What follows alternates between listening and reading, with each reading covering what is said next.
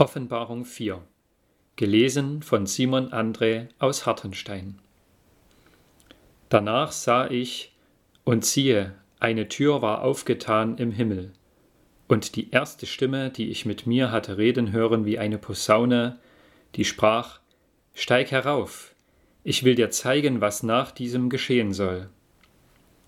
Alsbald wurde ich vom Geist ergriffen, und siehe, ein Thron stand im Himmel, und auf dem Thron saß einer.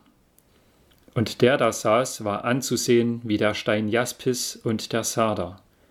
Und ein Regenbogen war um den Thron, anzusehen wie ein Smaragd. Und um den Thron waren vierundzwanzig Throne, und auf den Thronen saßen vierundzwanzig Älteste, mit weißen Kleidern angetan, und hatten auf ihren Häuptern goldene Kronen. Und von dem Thron gingen aus Blitze, Stimmen und Donner. Und sieben Fackeln mit Feuer brannten vor dem Thron.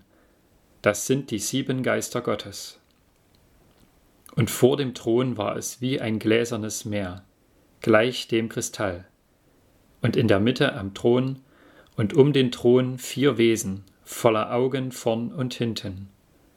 Und das erste Wesen war gleich einem Löwen, und das zweite Wesen war gleich einem Stier, und das dritte Wesen hatte ein Antlitz wie ein Mensch, und das vierte Wesen war gleich einem fliegenden Adler.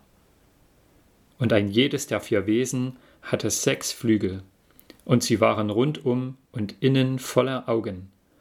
Und sie hatten keine Ruhe Tag und Nacht und sprachen, Heilig, heilig, heilig ist Gott der Herr, der Allmächtige, der da war und der da ist und der da kommt.